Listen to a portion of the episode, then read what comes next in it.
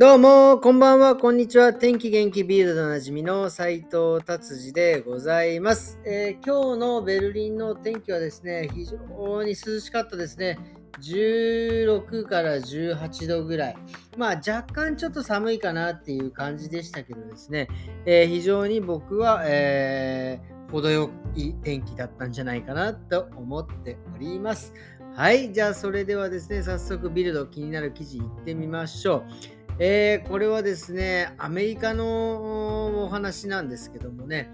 えー、連邦連邦準備制度理事会っていうんですか、まあ、要は銀行関係さんですね、えー、0.75%の、ね、金利を上げるっていうことです。もうアメリカは多分とてつもないインフレになってるんで、これ、あの、金利を上げていかないとですね、多分物価は下がらないということですね、すごいですね、アメリカさん、どんどんどんどんあのこの金利を上げているということですね、本当に。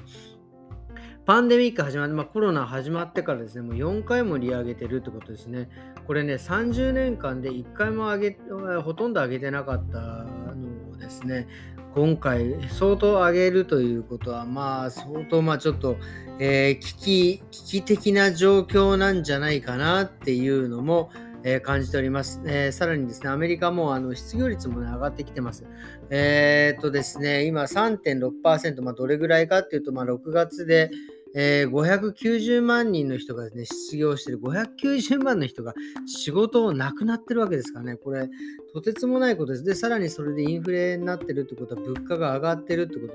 えー、仕事ないのにですね、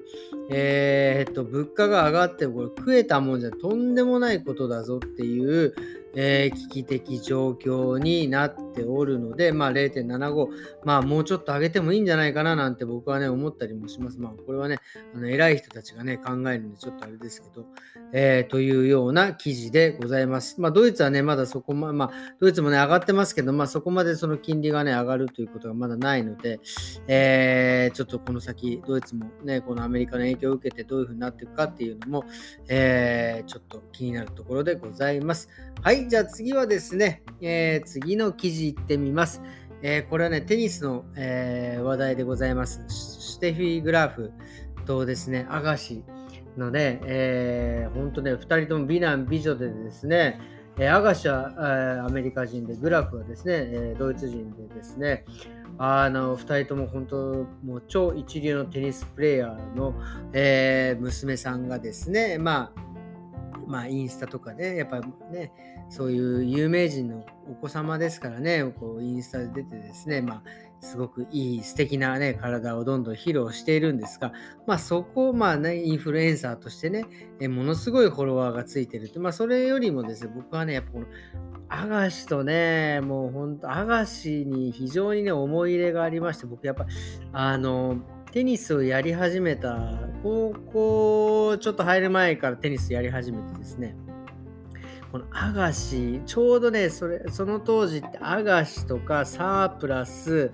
えー、あとだね、マイケル・チャンとかいたかな？なんかね、もうその辺で、でもね、僕はもうアガシの大ファンでですね、この人ね、ね、オープンのフォアハンドも大好きすぎて、あのー、真似したのをね、今でも覚えておりますね。本当にかっこいい。プレーでしたね。本当に、もうあの、ものすごいパワーもあるし、で、その方がですね、シュテフィー・グラフテニ、あのね、と結婚するって、まあ、衝撃でしたよね。こんなテニス、テニスの人が、すごい、もうどんなテニスプレーヤーが今度生まれてくるのかなっていうのを、あの当時ね、ちょっと思い出しますね。今はもう、今はね、そう、あの、うちのね、住んでる近く、まあ、2、30キロ、近くじゃねえか、2、30キロ。これね、あのグラフがですね、えー、育ったテニスクラブがね、あのベルリンにはあるんですけど、まあね、そこもなんかね、あるので、まあちょっとグラフもね、こうちょっと親近感が湧いてるという感じで、本当申し訳ないです娘さんの、えー、話題よりもちょっとね、アガシとグラフの話題になってしまいました。ということで、えー、次行ってみたいと思います。次はですね、え車のお話でございます。あのですね、前、あの、チェコの、でですね、チェコじゃないな、えドイツの、えー、高速道路、まあ、無制限のところで、チェコのね、お金持ちの方が、なあれ、車なんだ、ポルシェじゃないな、ボッテガベネ、えっ、ー、と、なんだっけな、なんかすごい、えっ、ー、とですね、あ、違う、えー、えー、なんだろう、あれは、ランボルギーニじゃなかったけど、まあ、とにかく、なんかそれ系の車でですね、なんか300キロ、えー、走ってですね、ちょっとこう、ね、あのステアリングこう手を離したみたいな感じのでですね、ちょっとこう話題になって裁判になって、結局それは、えー、あの無罪になったというような話でですね、とうとうですね、このあの、えー、チェコですかね、チェコはですね、すごいですよ、チェコのクルチェコの車、高速道路をね、管理する車、フェラーリになっちゃいました。もうこれ相当やばいですよ。これ多分もうカーチェイスしても逃げられないんでしょうね。フェラーリ多分ね、最高でね、350キロぐらい多分出ると思うんで、まあそれから逃げるためには、まあどう、まあ逆に超遅い車で、えー、なんかちょこちょこ逃げるしかないのかなっていうぐらいな感じですけど、まあもうとうとうこういう風な感じになってるんですね。だからそういう高速道路でこんなフェラーリのね、車をこう、あの、警察の車にするぐらいなんで、多分チェコは相当なんかひどいんでしょうね。こういう高速道路の、えー、スピード違反とかはね、なっていうような、